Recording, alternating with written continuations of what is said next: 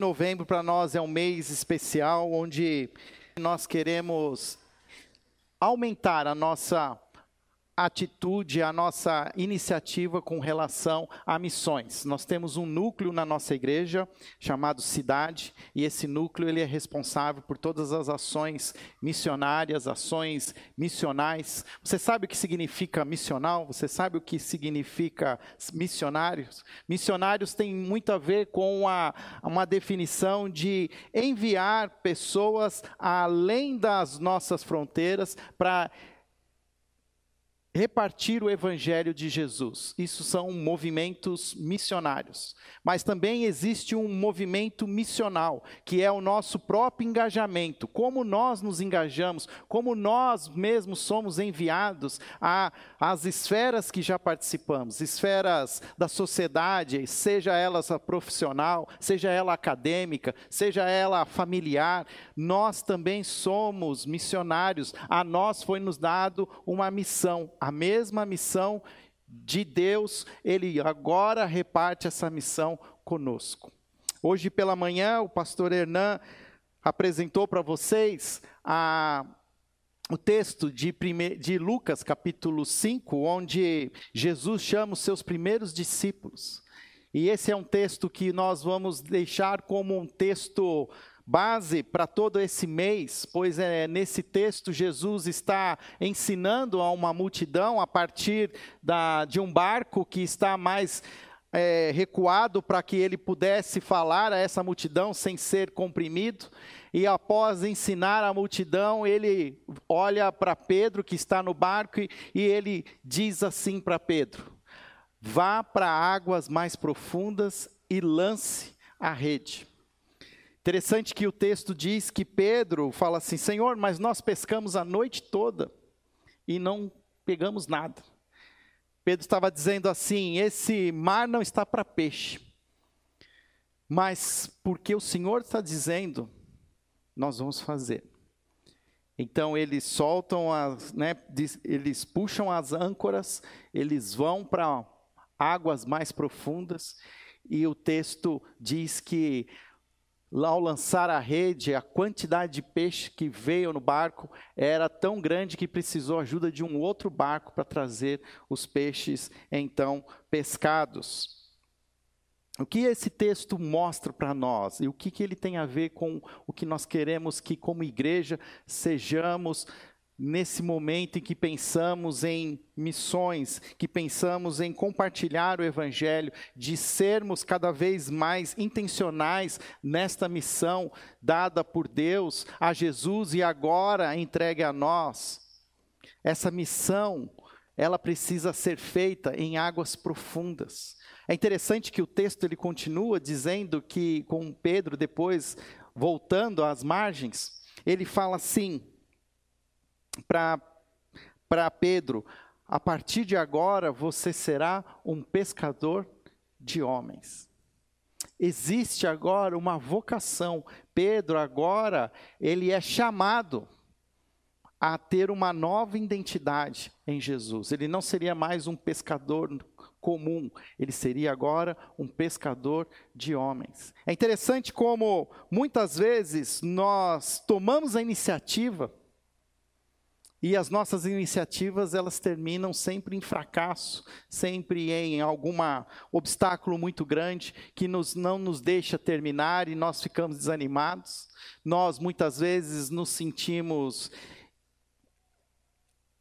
nos sentimos é, incapacitados e nós simplesmente recuamos, trazemos o nosso barco para as margens e ficamos às margens, um lugar de segurança, onde os nossos pés a, né, alcançam a terra e nós ficamos ali.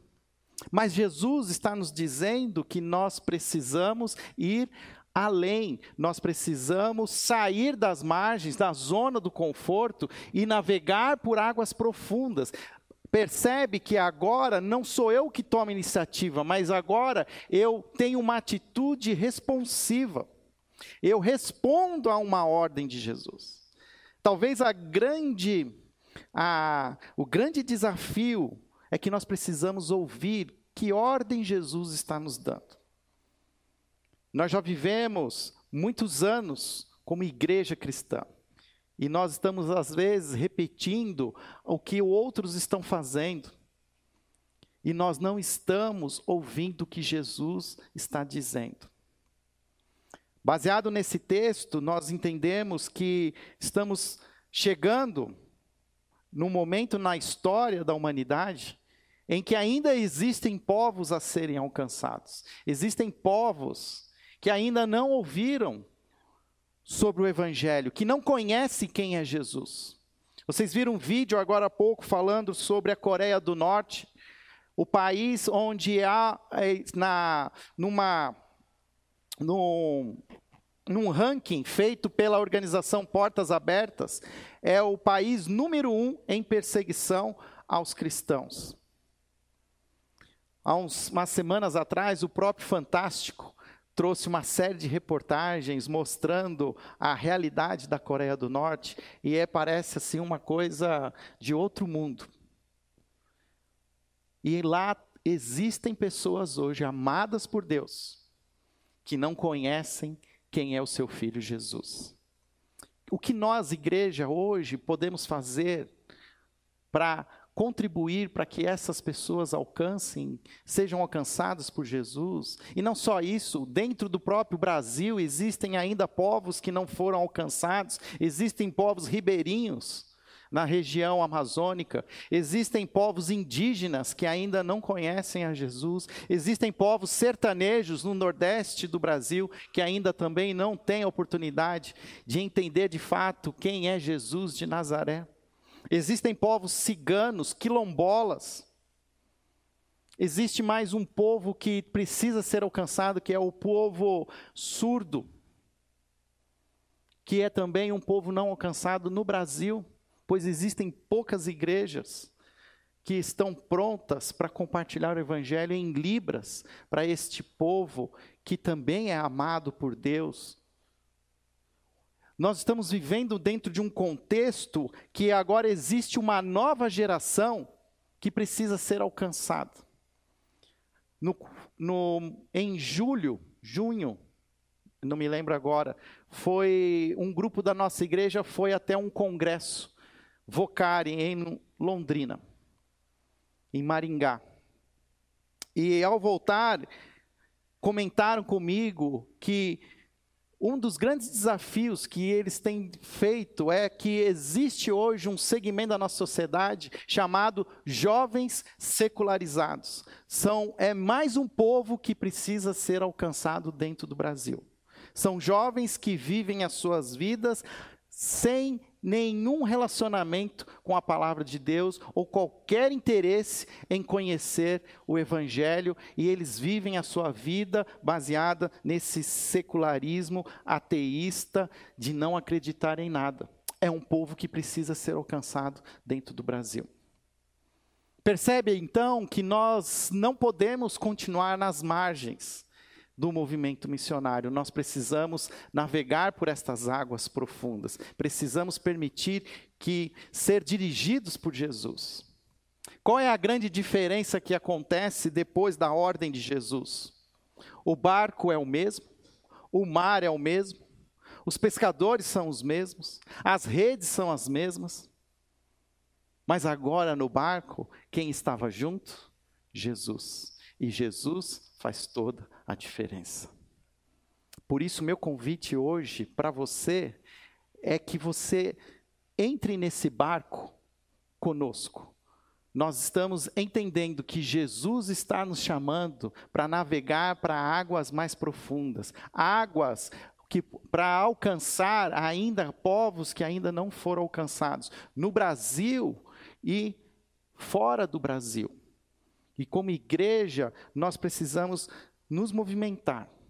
Hoje eu estive até desde sexta-feira até hoje, na hora do almoço, num encontro de jovens profissionais das igrejas chinesas e taiwanesas do, de São Paulo. Uma, um encontro de jovens orientais que, de certa maneira, puderam ter a oportunidade de conhecer o Evangelho porque os seus pais tomar uma decisão corajosa de sair de, desses países que hoje mantêm as suas portas fechadas para o Evangelho e eles, ao chegarem ao Brasil, puderam ter a oportunidade de conhecer a Jesus. E tive um, dias incríveis com essa juventude, uma juventude especial, e eles pediram para mim falar para eles sobre coragem. E eu trouxe o mesmo texto para eles. Nós começamos a, a também a olhar para esse convite de Jesus de navegar para águas mais profundas. E hoje pela manhã eu fiz uma última pergunta. E eu disse a eles que essa seria a pergunta que eles deveriam responder com mais coragem. A pergunta que eu fiz eu faço para vocês hoje. Mas não responda.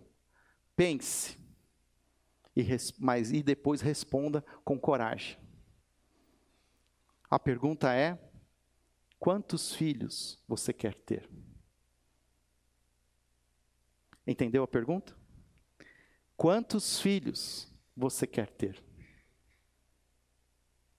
Se essa mesma pergunta fosse feita para Deus Pai, a resposta de Deus seria todos.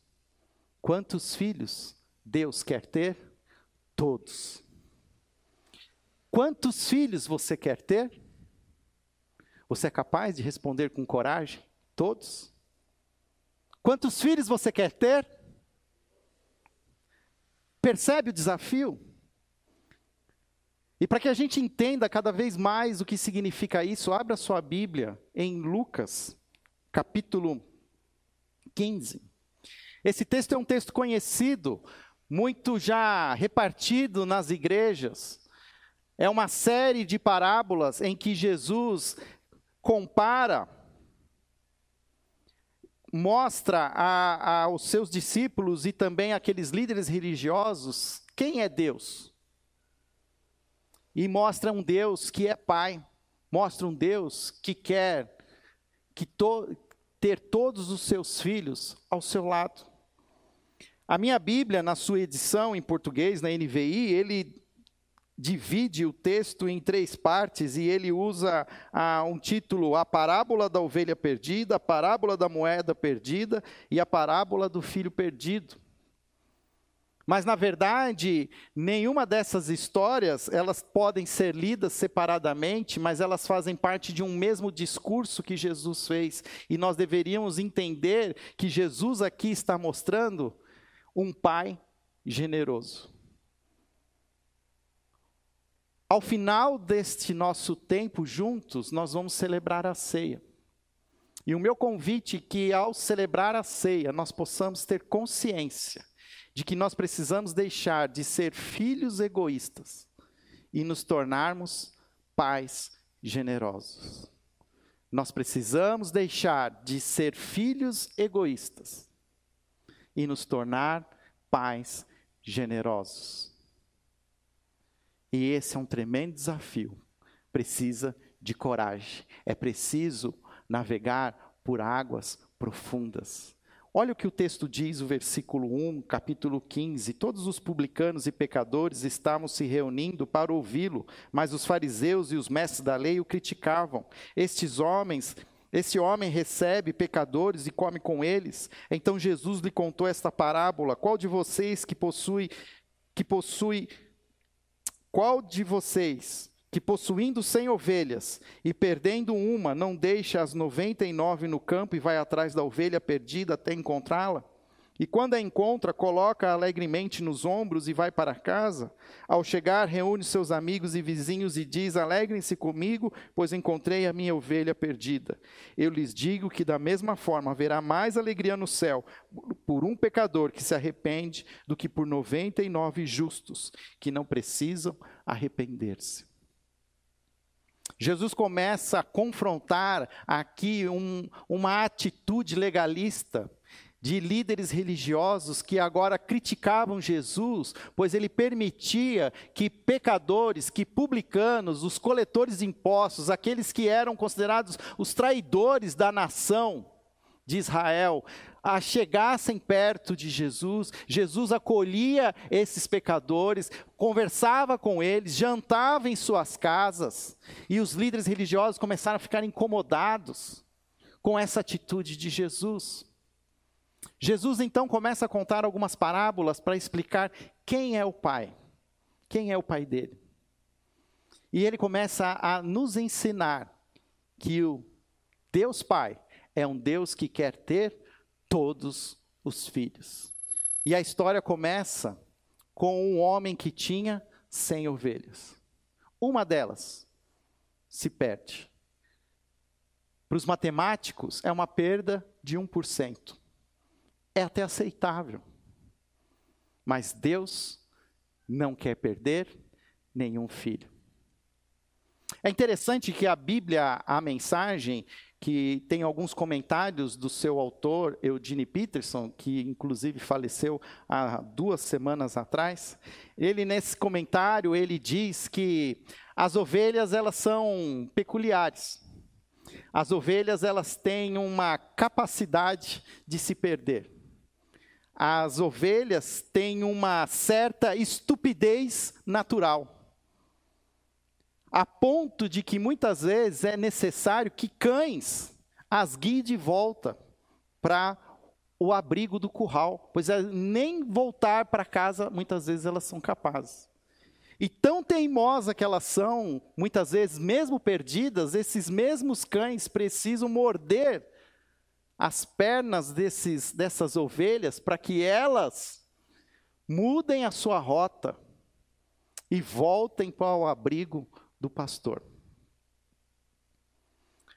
O que Eugene Peterson estava querendo dizer naquele momento, olhando para esta parábola, ele está dizendo que muitas vezes nós perdemos ovelhas. Muitas vezes nós perdemos pessoas por, a, por uma simples estupidez, por uma por algo que ninguém imaginou. A igreja de Jesus é o único exército que deixa os seus feridos para trás. A igreja de Jesus é o único exército que deixa os seus feridos para trás. E isso tem sido uma vergonha para nós, discípulos de Jesus. Porque o Pai quer ter todos os filhos e a gente vai perdendo as pessoas que estão conosco, que de certa maneira se dispersaram, e nós não estamos nem incomodados. É 1%. Que bom até que ele nem está mais aqui, porque ele trazia tanto estorvo. Foi até bom. Mas ao ler o que a Bíblia nos diz, a proposta de Deus para a igreja é ir para águas mais profundas, é ir atrás da ovelha perdida, trazê-la. E ele traz até Jesus aqui, nos traz uma visão do reino celestial, dizendo que a festa, se existe um dia que tem festa no céu, é quando um pecador é trazido de volta ao abrigo do Pai. Isso precisa ser uma uma visão real para as nossas vidas. O texto continua dizendo que ele conta agora uma parábola da moeda perdida. Ele diz assim: ou qual é a mulher que, possuindo dez dracmas e perdendo uma delas, não acende uma candeia, varre a casa e procura atentamente até encontrá-la? E quando a encontra, reúne suas amigas e vizinhos e diz: Alegrem-se comigo, pois encontrei minha moeda perdida. Eu lhes digo que, da mesma forma, há alegria na presença dos anjos de Deus por um pecador que se arrepende. Agora não são cem mais 10 moedas. Uma delas se perde, a proporção aumenta. Agora existe uma perda de 10%. Mas é interessante que essa parábola, diferentemente da parábola da ovelha perdida, as moedas não são estúpidas. As moedas não têm vontade própria. As moedas não têm culpa. Na verdade, as moedas, elas estão perdidas por uma irresponsabilidade daquela que as tem. hoje também existem pessoas que estão perdidas, mas que não têm culpa. Pessoas, talvez, que nem sabem que estão perdidas. Pessoas que nunca ouviram falar de um evangelho que propõe um relacionamento pessoal com um Deus vivo, chamado Jesus. Quando nós falamos desses povos não alcançados no Brasil e fora do Brasil, muitos deles são como essa moeda, que estão perdidas não por culpa própria, mas talvez por um sistema de governo opressor que impede que eles sejam encontrados pelo Evangelho. Como também dentro das nossas, da nossa própria sociedade, algumas vezes existem pastores que perdem essas moedas, pais que perdem os seus filhos. Mas Deus é um pai que quer ter todos os filhos. E o texto diz que essa mulher então começa a fazer uma grande faxina na sua casa. E ela não vai parar enquanto não encontrar a moeda. E a moeda, ao final, ela é encontrada. E Jesus, mais uma vez, traz a visão dos céus, dizendo: Eu lhes digo que, da mesma forma, há alegria na presença dos anjos de Deus por um pecador que se arrepende. Nós precisamos soltar as cordas e precisamos seguir em águas profundas para alcançar aqueles que estão perdidos. Aqueles que hoje talvez não tenham culpa de estarem perdidos, mas continuam perdidos.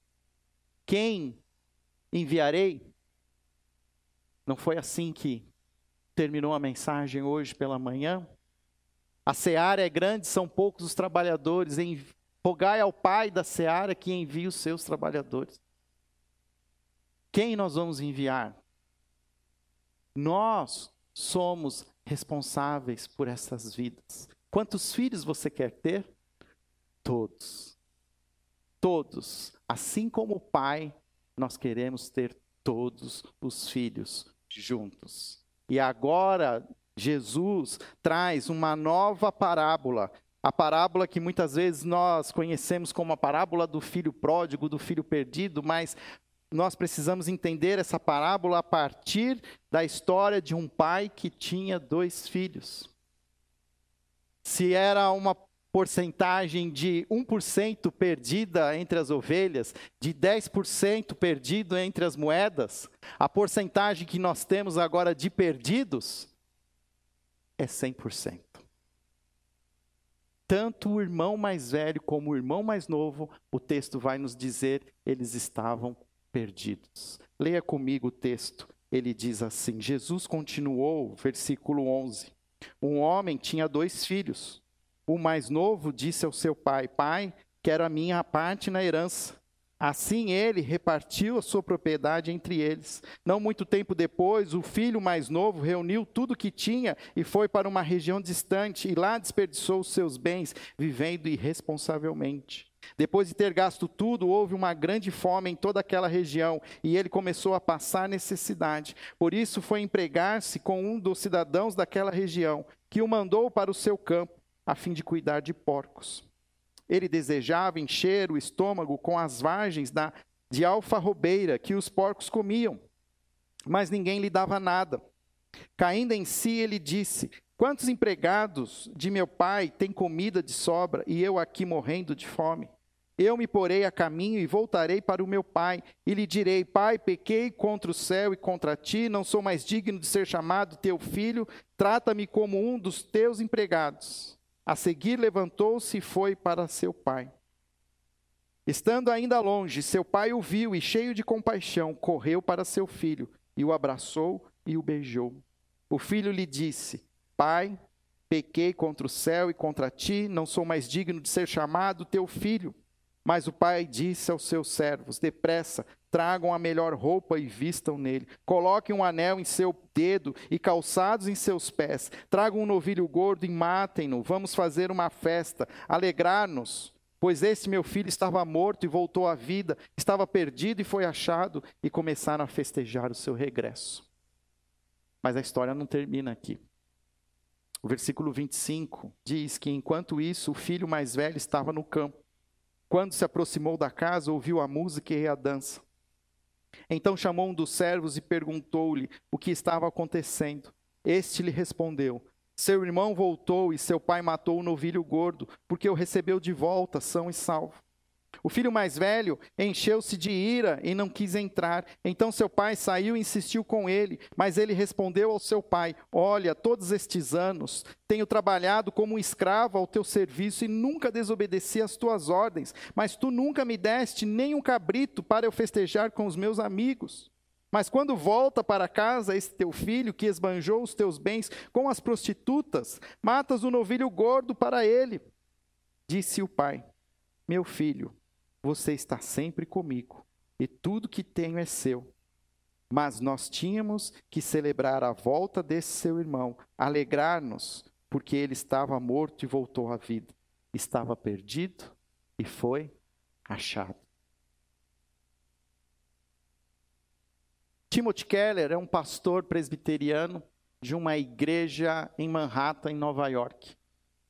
E sendo pastor nessa igreja, nessa grande metrópole mundial, ele entendeu que as pessoas têm duas abordagens para chegar até Deus. As pessoas, independente de nível social, de condições econômicas, intelectuais, elas só conseguem ter duas abordagens para chegar até Deus. A primeira abordagem para chegar até Deus, ele chama de uma abordagem moralista. Faça tudo certo, obedeça todas as regras e você vai se dar bem. Não cometa nenhum erro, siga todas as especificações, não pise fora da faixa e as coisas vão dar certo. Deus vai se alegrar com você. Esta é uma abordagem moralista. Uma frase que define esta abordagem é dizer: aqueles que fazem tudo certo estão dentro e aqueles que fazem tudo errado estão fora. Mas existe uma outra abordagem que as pessoas também usam para chegar até Deus. E essa abordagem é chamada de uma abordagem relativista. A partir dessa abordagem, é que nós começamos a ouvir o que nós ouvimos muitas vezes, dizendo que todos os caminhos levam até Deus. Não importa o seu caminho, o importante é que você busque a Deus. Não importa qual é o nome do seu Deus, o importante é que Ele existe e Ele está em algum lugar, ou está nas galáxias, está no seu coração, ou dentro de uma árvore, ou na mãe natureza. O fato é que o importante é você se abrir para esse mundo espiritual. A frase que descreve uma abordagem relativista é: aqueles que têm a cabeça aberta estão dentro, os que têm a cabeça fechada estão fora. Quando Jesus agora conta essa terceira parábola, ele está exatamente falando sobre essas duas abordagens. Ele começa as histórias porque existem líderes religiosos que estão inconformados com uma atitude de Jesus de se abrir para conversar com pecadores e publicanos. Na verdade, esses fariseus e mestres da lei, eles estão representando essa abordagem moralista. E na história do pai que tem dois filhos, eles são representados pelo filho mais velho. O filho mais novo é o da cabeça aberta. É aquele que quer aproveitar das coisas do Pai, mas não necessariamente da presença do Pai. Ele quer viver a vida e aproveitar tudo aquilo que Deus tem para ele, mas ele quer fazer do jeito dele. Ele quer fazer como ele acha que é melhor. Porque nós já vivemos muitos anos e agora o mundo mudou, as coisas mudaram. O que esse filho mais novo faz é uma tremenda ofensa ao seu pai, pois ele pede a herança que lhe é devida por direito Sim, mas quando o pai morresse. Ele está pedindo para que o pai já entregue parte daquilo que lhe é de direito, ainda antes do pai estar morto. O pai poderia ter se ofendido e expulsado o filho, mas ele vai lá, reparte aquilo que lhe é direito ao filho mais novo e entrega a ele. Passado algum tempo, esse filho leva tudo que tem para uma terra distante e lá desperdiça todos esses bens.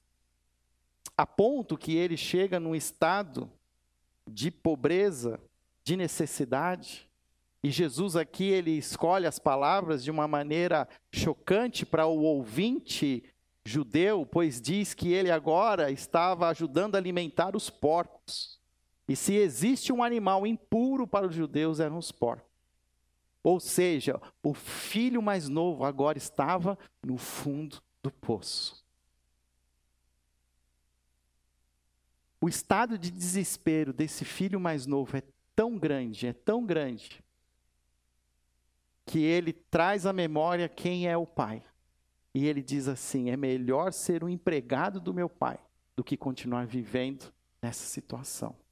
Eu vou dizer para o meu pai: eu pequei, eu o confrontei, eu o magoei. Mas eu não quero ser mais filho, eu me contento em ser um empregado. A história continua sendo descrita por Jesus, e quando esse filho mais novo está a caminho, o texto diz que o pai avistou o filho voltando. Isso traz para nós a, a lição de que Deus está pronto para receber todos aqueles que voltam arrependidos dos seus pecados. Deus é um Deus de limites. Deus não é um Deus que vai se compactuar com a sua irresponsabilidade. Deus não vai te seguir no seu pecado. Deus tem limites. Nós gostamos muito de falar que Deus é amor, mas nós esquecemos do santo amor de Deus. Em nenhum lugar da Bíblia nós vamos ver Deus sendo descrito como Deus é amor, amor, amor. Mas ao estudarmos Apocalipse, nós vimos, Isaías também repete: os anjos estão hoje olhando para Jesus e dizendo: Santo, Santo, Santo. A santidade de Deus precisa ser entendida. Por que, que o pai não vai ao encontro do filho? Porque o pai não pode. A luz não se mistura com as trevas. O pai tem limites, mas o pai fica ansioso. Ele todos os dias, ele fica olhando pela janela para ver se na linha do horizonte vem o filho. Até que enfim um dia esse filho arrependido volta. E ele diz: Pai, pequei contra ti. Quero ser apenas um empregado. Me arrependo daquilo que eu fiz. Antes mesmo dele terminar de falar, o pai vem, abraça e beija. E não só isso, mandam que os seus empregados tragam roupas, tragam um anel e tragam um calçado. Ele leva de volta o filho perdido para sua casa. Quantos filhos você deseja ter? Todos. Deus deseja ter todos os seus filhos juntos de novo. Mas a história não acaba aí. A festa começa. O novilho gordo está sendo assado. O cheiro de churrasco é assustadoramente encantador. Aquele jovem mais velho agora chega, ouve o barulho, mas antes mesmo de saber o que está acontecendo, ele percebe que alguma coisa mudou. A casa que estava silenciosa, triste, agora está ruidosa, está sendo tocado músicas, e há um cheiro no ar de comida. Meu pai está celebrando, meu pai está fazendo uma festa. E por que não estou nessa festa? Ele então pergunta a um dos empregados, e o empregado diz: O seu irmão voltou. O seu pai matou um novilho está fazendo uma grande festa. Interessante que a história, o filho não entra. E aqui novamente a gente vê o pai indo até o filho mais velho. O texto diz que o filho mais velho, versículo 28, encheu-se de ira e não quis entrar. O que, que acontece? Filhos mais velhos ficam extremamente irados quando o que eles fazem não funciona para agradar a Deus.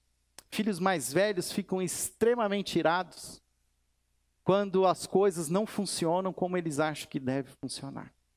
E o texto diz assim: que ele está irado e não quis entrar. Então seu pai saiu e insistiu com ele. Mas ele respondeu ao seu pai: Olha, todos estes anos tenho trabalhado como um escravo ao teu serviço e nunca desobedeci às suas ordens. Legalista e exagerado, porque ele se considerava um escravo e ele nunca foi um escravo. Ele sempre foi um filho. Mas por que ele está tão irado? Porque, na verdade, tanto o filho mais novo como o filho mais velho, nenhum dos dois, quando começa a história, estão interessados em se relacionar com o pai. Tanto um mais velho como o mais novo, eles estão interessados nas coisas do pai. E o que o filho mais velho está nervoso agora, irado, é porque aquilo que o filho mais novo está usando, por direito, é do mais velho, pois aquilo que era do mais novo ele já gastou. Então aquilo que o pai tem é do mais velho. O anel, o calçado, a túnica, o novilho.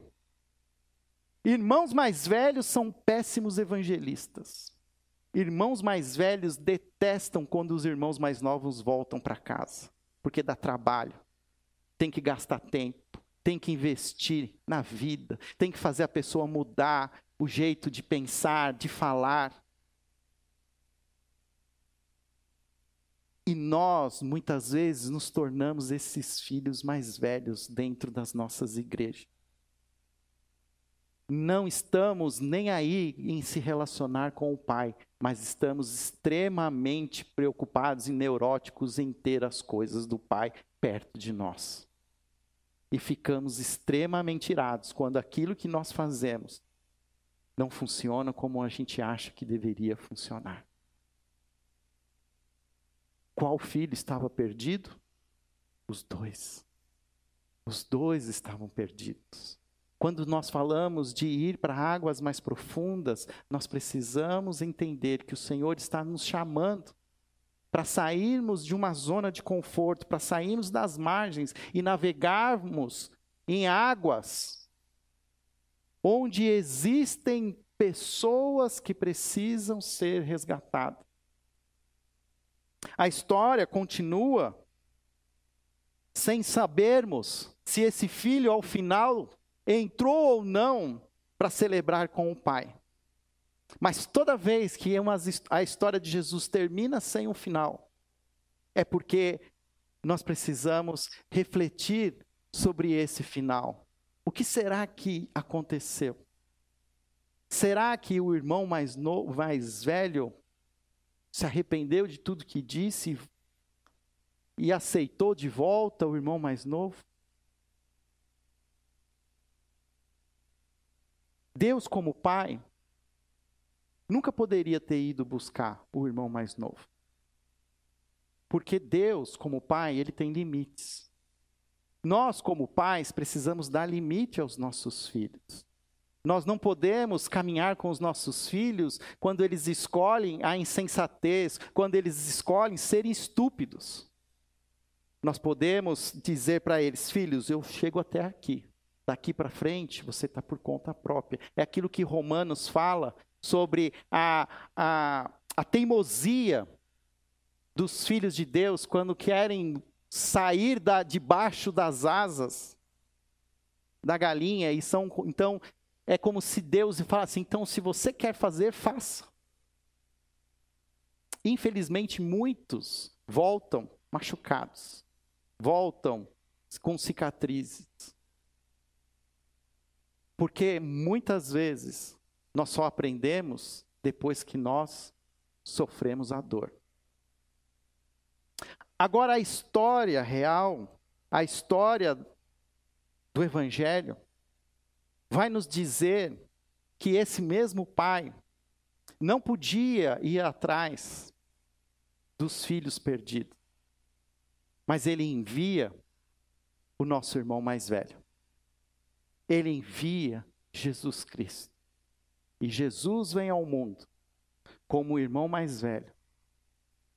Dá a sua vida, entrega tudo que tem, não só os seus bens, o seu poder, mas entrega tudo, entrega a sua vida e morre na cruz. Morre nus, morre nu, para que nós recebêssemos as roupas de Cristo e fôssemos cobertos. Jesus morre entregando seu anel de filiação para que nós pudéssemos ser aceitos por Deus como filhos do Pai. Jesus morre na cruz descalço, para que os nossos pés pudessem ser calçados e não mais sejamos identificados como escravos, mas agora como filhos. Naquela época, escravos andavam descalços, aqueles que eram livres andavam calçados.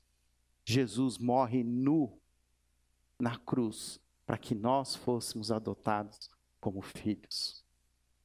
Jesus, na verdade, é esse irmão mais velho, perfeito, que vem ao nosso encontro e nos convida para voltarmos à comunhão com o Pai, pois o Pai deseja ter todos os seus filhos. E nós precisamos entender que esse é um chamado que é dado a nós agora. Existem outros irmãos mais novos que ainda estão perdidos. Alguns pela sua própria estupidez, outros até por sem ter culpa nenhuma. E nós precisamos sair da nossa zona de conforto e começar a olhar para as pessoas como o Pai olha para eles, como já sendo seus filhos. Nós vamos celebrar a ceia agora, e não podemos deixar de pensar nesse sacrifício que Jesus fez na cruz. Um sacrifício tão chocante que fez com que ele perdesse até mesmo por alguns momentos o status de ser filho de Deus. Se você ler as escrituras, os evangelhos, você vai ver que Jesus na cruz, ele tem pelo menos sete frases que ele diz. Em todas elas chama Deus de Pai, mas na última, ele já não chama mais Deus de Pai. Ele diz: Deus meu, Deus meu, por que me abandonaste? O que, que está acontecendo nesse momento? Toda a ira de Deus está caindo sobre Jesus agora. E porque Jesus recebe todo o pecado da humanidade, ele não pode mais ter comunhão com o Pai. Ele deixa de ser filho e se torna um cordeiro vivo, sacrificado, com seu sangue derramado, para que nós pudéssemos ser perdoados, curados, regenerados, adotados como filhos de Deus. E nós precisamos aprender com Jesus, sermos obedientes, sermos corajosos. Sabe o que eu ensinei para aqueles jovens orientais? Que eles precisam ter coragem para obedecer Jesus. Que eles precisam ter coragem para ir além das suas obrigações. Que eles precisam ter coragem para deixar de ser filhos egoístas e tornarem-se pais generosos ao celebrarmos a ceia nessa noite, o meu convite é que você abra mão do seu egoísmo. Abra mão de ser apenas um filho para se tornar um pai generoso, alguém que reparte o que tem.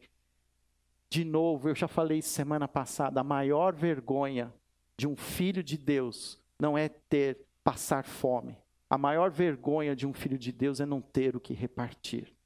E nós temos o que repartir.